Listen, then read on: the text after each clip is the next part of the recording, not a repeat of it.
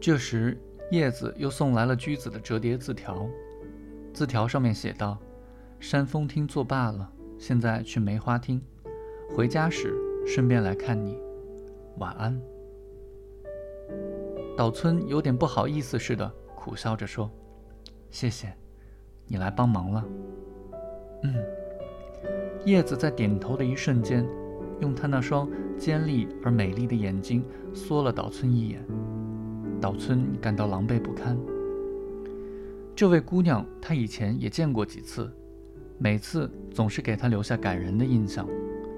可当他这样无所事事地坐在他跟前时，他反而感到特别不自在。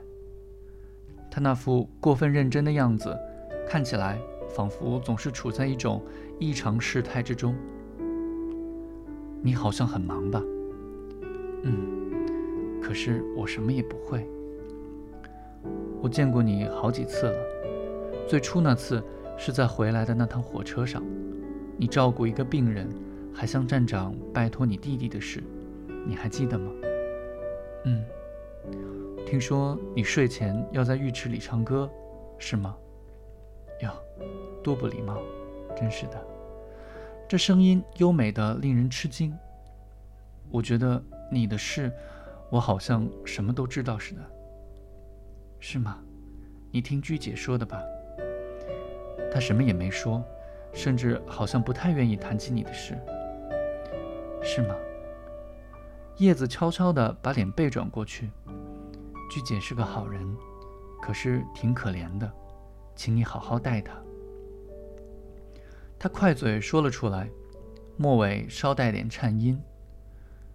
可是我并不能为她做什么事。看起来叶子好像连身子也要颤抖起来似的。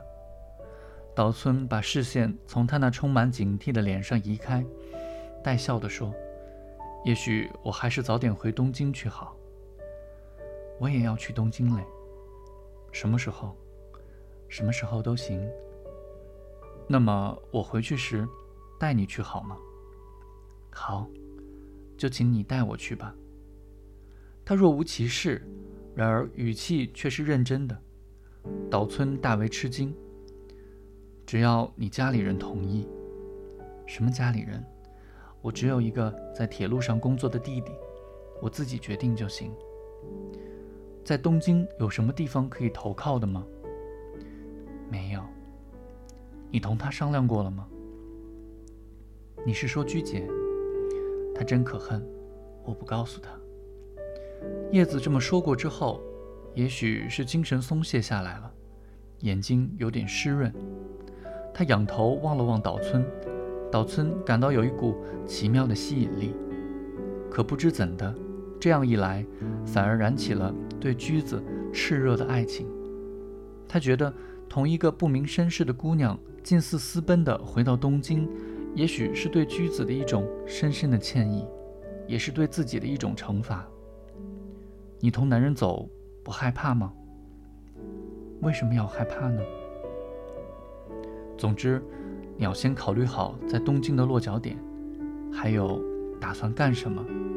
要不，岂不是太危险了吗？一个女人总会有办法的。叶子盯住岛村，非常优美的提高尾音说：“你不能雇我当女佣吗？”什么？当女佣？我并不愿意当女佣。前次你在东京干什么呢？当护士？在医院还是在学校？不，只是打算罢了。